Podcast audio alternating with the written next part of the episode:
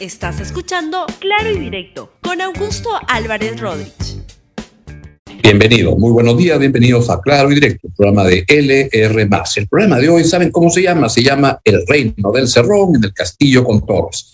Es una alusión a lo que está pasando en el gobierno y en el país, particularmente en general, sobre cómo el señor Vladimir Cerrón está controlando la escena totalmente y utiliza a un señor que se llama Castillo que tiene unas torres al lado, aludiendo, por supuesto, al presidente de la República y al señor Premier, presidente del Consejo de Ministros. Acá, el que corta el jamón, el que maneja a estos dos, a Castillo y a Torres, es Cerrón, quien ha puesto el espacio, el Cerrón, para que ahí hagan lo que diga él. El que corta el jamón de los señores Castillo y Torres. Y entonces lo que está pasando es que en medio de una tremenda crisis política, donde lo que se ve es que es un gobierno cada vez más aislado. Tiene un rechazo de la población que llega a ser cuatro de cada cinco peruanos. Tiene un distanciamiento de la Iglesia Católica, del clero, luego del tremendo desaire que le hizo no solo el señor Torres, que insultó al cardenal, sino principalmente del presidente Pedro Castillo, quien se reunió con el cardenal y con el, señor Max Hernández, secretario de la Corona Nacional, y luego pues simplemente les ofreció cosas que no eran cumplidos, o que él cree, cree muy inteligente y que puede tontear a todo el mundo, mentir, cuando el único que está mintiendo y la gente se da cuenta es él. Y se van enemistando con el clero, con el empresariado, con la Fuerza Armada. Tenía que salir el ministro de Defensa a decir que el señor Cerrón no puede hacer seguir hablando como un bocón, que es lo que siempre es, hablando que tiene la Fuerza Armada y todo, o la policía, que se distancia del señor Cerrón porque le dice y sale a defender al general, jefe de la discote, con unos carteles que están poniendo donde hablan del señor Vladimir Cerrón, oh qué horror, como un sinvergüenza y un ladrón. Es lo que le están poniendo por todas partes. El que aquí, el que corta el jamón, es el señor Cerrón y pone a sus marionetas, a los señores Castillo y Torres, a decir lo que él quiere que diga. Escuchen lo que ocurrió ayer en, en Pucallpa, donde otra vez el presidente Pedro Castillo, en estas cosas que le llaman Consejo del Ministro Descentralizado, que no es un consejo de ministros, un consejo de ministros es otra cosa, es un lugar donde se sientan a tomar decisiones, etcétera. Y ahí va el presidente Castillo con esta prédica de cuando un presidente ha escuchado al pueblo. El presidente va por todo el país, fue primero al Coliseo en, en Huancayo, luego fue a Huancané, en Puno, luego fue al Cusco, luego han seguido este, por varios lados. Fueron al Braen, ayer fueron a Pucallpa y miren lo que dijo el señor presidente de la República. No hay que traficar políticamente con el lado. Miren quién lo dice. Escuchen al presidente. Hay temas que hay que decirla de que y nos apena que también políticamente se vengan manoseando a las organizaciones, a los movimientos populares y sociales para decir que hay que movilizarla en contra del gobierno y después hacer sus reuniones por debajo. No hay que traficar políticamente con el hambre, con el hambre del pueblo peruano. No hay que traficar políticamente con la necesidad del pueblo peruano. El pueblo necesita trabajo y en ese esfuerzo estamos. Es muy curioso que el señor presidente de la República hable de reuniones por lo bajo. ¿Qué cosa eran las reuniones en Zarratea? Por lo alto el que ha estado metido en Chipandi y media, metido en reuniones con una serie de empresarios a los cuales les otorgaba obras públicas a cambio de sabe Dios qué. Y se habla, y es lo que ha dicho a ah, Calerín López en el Congreso, a cambio de dinero, porque lo que dice la señora López es que el presidente Castillo lidera o lideraba o lidera una mafia de un crimen organizado para llenarse de dinero a través de obra pública, poniendo a gente vinculada a él en el Ministerio de Transportes y Comunicaciones, y dice la señora López al ministro, que era el ministro de Transportes, Juan Silva, que cuando ya era tan rochoso todo y tuvo que irse, nombró a su secretario general del ministerio. O sea, no cambió absolutamente nada. Entonces, es el presidente el que habla de reuniones este, por lo bajo. Qué extraño. También dijo el presidente de la República el día de ayer que no vamos a permitir algunas ideas trasnochadas, extremistas. El pueblo necesita máximo respeto. Yo cuando escucho eso, ¿qué es lo que estoy pensando? ¿Está el presidente una autocrítica? No, el presidente sigue creyendo que lo que le diga Cerrón está bien, aunque no calce para nada. Escuchen al presidente. Hemos recogido también el clamor de la población para hacer ligar también al Poder Legislativo para que se analice, se debata y se abran espacios de conversación, pero no para implementar un modelo de otros países, no para implementar un modelo que quien se nos quiera imponer, nosotros los peruanos estamos en la capacidad de recuperar esta patria sin dejarle dándole oportunidades a las verdaderas comunidades, los pueblos y a las autoridades y con la experiencia constitucional que se tiene en este país. La economía del país tenemos que ser responsablemente, responsablemente encaminarla, pero también no vamos a permitir algunas ideas trasnochadas, extremistas, que también se aprovechan de la, de, la coyuntura y del pueblo, porque el pueblo necesita también el máximo de los respetos. Y en ese entender, creemos importante decirles de que el Perú tiene que mirarse hacia adentro, tiene que mirar su riqueza y tiene que agendar los temas más emergentes, como son la educación, como es la salud, como es el tema agrario. Es francamente muy curioso que el presidente de la República esté hablando sobre ideas trasnochadas de otros países. Ese no era el presidente que llamaba al presidente mexicano, a AMLO, para decirle, ay, AMLO, aquí todos me ningunean, se burlan de que yo use sombrero, se burlan de que sea un hombre del pueblo. Mándame a tu asesor, por favor, para que me diga qué es lo que puedo hacer. Me decía el presidente que se reunía con Evo Morales, para que Evo Morales le diga qué es lo que debe hacer la verdad que uno escucha cosas y uno parece, parecería que es el presidente con una dosis de autocrítica, porque lo que está diciendo es justamente lo que él ha estado haciendo. Y luego entra el señor Aníbal Torres, que no se olviden, es pieza importante en todo este rompecabezas, porque Torres estaba muy peleado con Vladimir Cerrón. Al comienzo del gobierno dijo que debía renunciar el premier que había puesto impuesto Vladimir Cerrón, Guido Bellido. Y entonces se reunieron en la casa del señor Torres una noche al mes que empezaba el gobierno y eso dijeron. Y cuando dijo eso Torres, montó en furia a Vladimir Cerrón y le recordó que quién había ganado la, elección, pero libre. Que quién es él, un invitado. Ahora ya han pactado y la manera como han pactado es que le han dicho, mira Aníbal, tú vas a ser premier, pero vas a hacer lo que yo te digo. Te voy a poner seis ministros de Estado y en la presidencia del Consejo de Ministros, ¿saben quién manda? manda Guido Bellido, que es el que controla todas las direcciones generales de, la, de la PCM, mientras lo tienen al señor Aníbal Torres hablando tontería y media por todo el país, insultando a, todas las, personas que se oponen a sus ideas de un modo descarado y agraviando, por ejemplo, al cardenal Pedro Barreto, por ejemplo, al panalista Marx Hernández, que es el secretario técnico del Acuerdo Nacional. Este señor es simplemente alguien que repite cosas con tal de quedarse en el poder. Y Vladimir Cerrón le ha dicho, ok, papito, te voy a poner como, como premier, pero para que hagas lo que yo te diga que hagas. Y entonces sigue soltando tonterías como la de los monopolios, que cree que con eso va a generar arraigo y entusiasmo en la gente. Esto fue la, lo que dijo ayer el premier Aníbal Torres sobre el encarecimiento del gas. Dice, es consecuencia de los monopolios. Escuche al señor premier. El otro problema el encarecimiento del gas. ¿Consecuencia de qué es? Consecuencia de los monopolios. Entonces hay que terminar con los monopolios. Pero no solamente eso, sino hay que modificar la constitución, ¿no? Eh, eliminando la actividad económica subsidiaria del Estado. Eso lo tenemos que eliminar de allí, de la constitución. No puede permanecer más en eso. Si no, díganme los presentes aquí, ¿en los países desarrollados existe eso? Ni siquiera en los países de economía pura de mercado. No existe eso. El Estado tiene que realizar también actividad económica. En ese sentido, en ese sentido, Petro Perú debe entrar en la comercialización del eh, gas y de todos los otros combustibles para romper ese monopolio. Petro Perú. Qué bien que hable de Petro Perú el presidente del Consejo de Ministros, porque en Petro Perú hay en este momento un quilombo tremendo. El día lunes en la noche pues, se produjo una Junta General de Accionistas, donde lo que asistieron el Ministerio, el ministro de Energía y Minas y el ministro de Economía, entre otros integrantes de la Junta General de Accionistas. Y lo que propuso el ministro de Energía y Minas, el señor Carlos Palacios, que es alguien puesto por Vladimir Cerrón, lo ha reconocido y ha dicho, sí, yo lo puse a Palacios. Si ustedes escuchan al señor ministro de Energía y Minas, hablando en estos eh, consejos de descentralizados, verá que es alguien, la verdad, que penoso y lamentable. Pero en esa Junta General de Accionistas lo que ha planteado ese, ese ministro es cambiar a integrantes del directorio para que vuelva a instaurarse esos tipos de anteriores este, directorios donde primaba la corrupción y la mediocridad, pero principalmente la corrupción.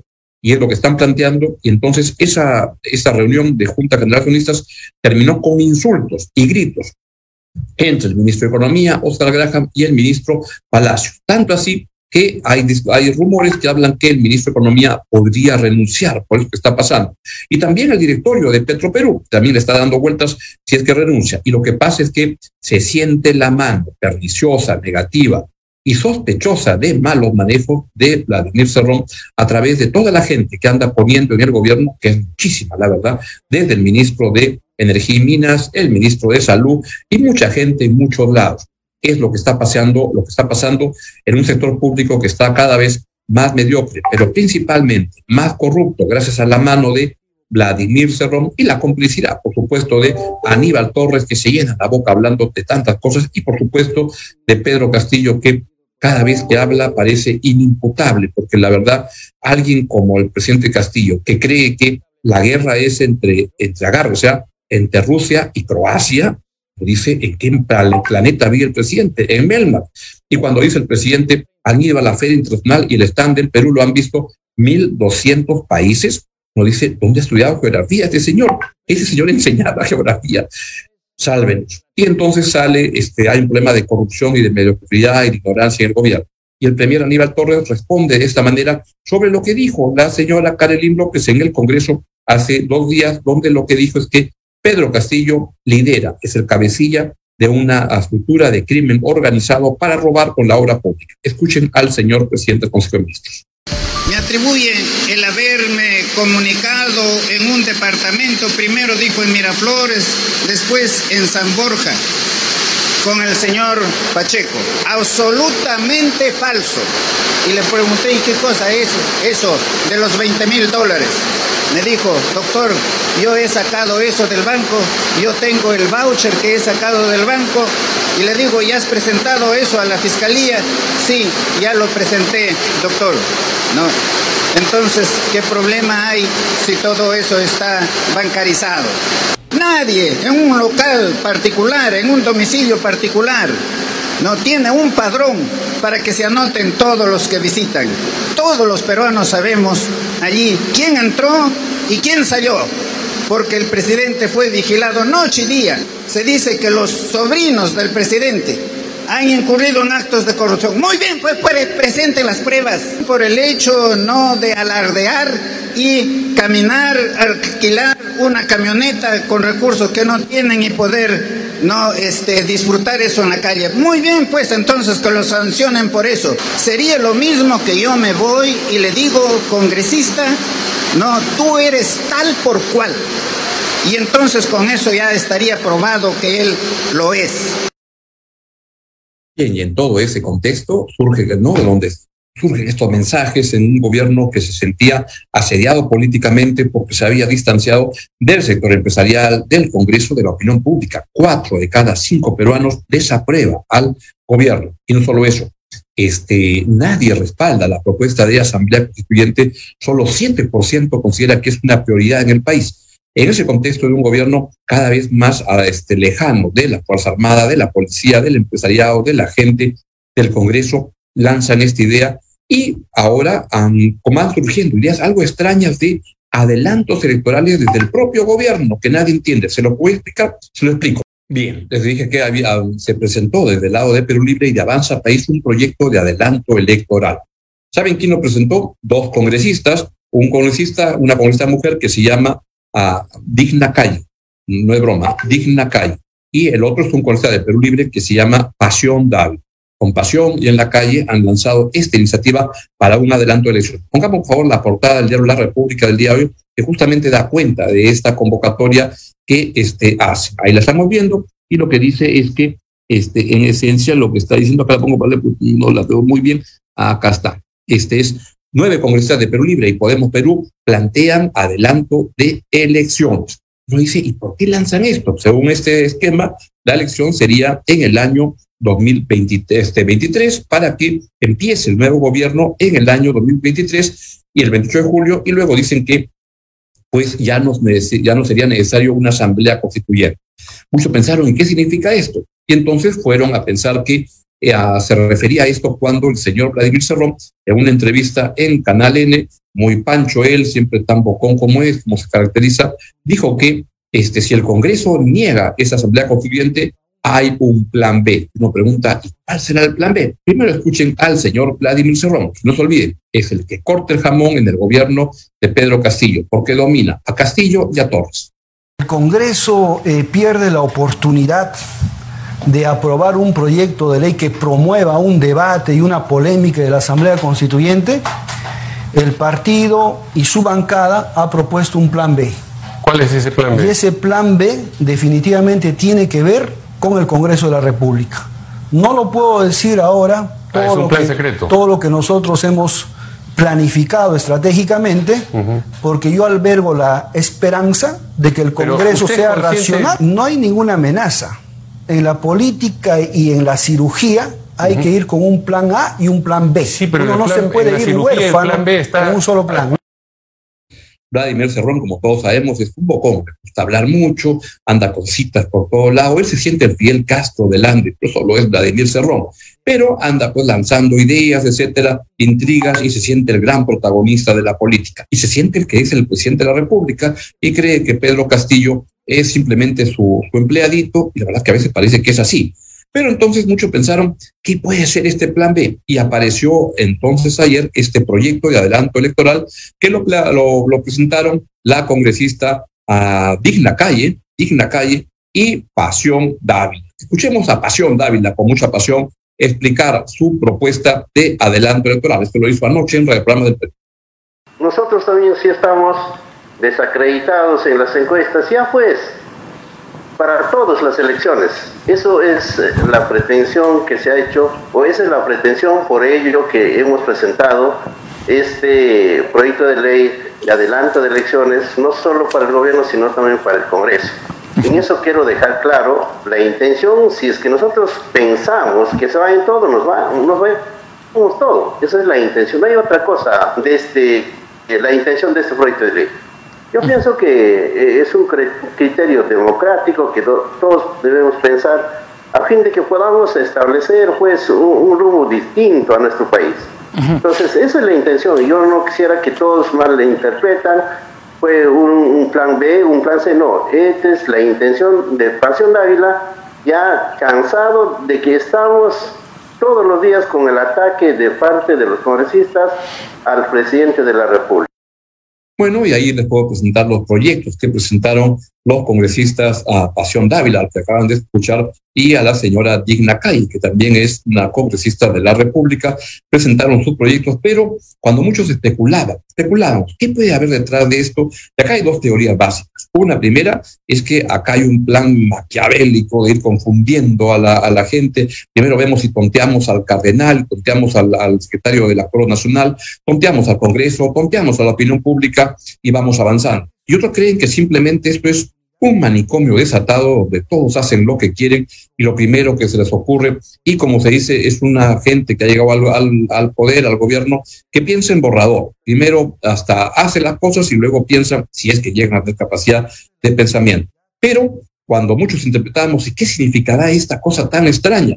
Pues apareció esta mañana, hace un ratito nada más, esta, este, este anuncio, quiero que lo pongan por favor, esto lo ha puesto el colega a, ver si lo pueden poner, a Carlos Villarreal de Programas, ha puesto que lo último, a ha sido a la DC 21, o sea, hace 20 minutos nada más, vocero de bancada de Perú Libre, Valdemar Cerrón, que es el, que, el delegado de Vladimir Cerrón, que corta el jamón en el gobierno de Pedro Castillo, informó que el proyecto para recortar el mandato presidencial y congresal, congresal de Pasión Dávil y Digna Calle, debo agregar, ha sido retirado. Está informado en Programas del Perú, pues retiran el proyecto. Con lo cual, creo que da este, más argumentos para pensar que estamos, la verdad, en un manicomio suelo, donde el único que pone el guion es Vladimir Cerrón, el que corta el jamón en el gobierno de Pedro Castillo. Pero tampoco crean que Vladimir Cerrón es alguien tan inteligente, es alguien que le gusta hablar, es un bocón, etcétera, pero tiene dos cosas importantes. Uno es que es una persona divertida, entretenida, escuchar a alguien así, pues, este, genera gracia, interés, alguien que habla, parece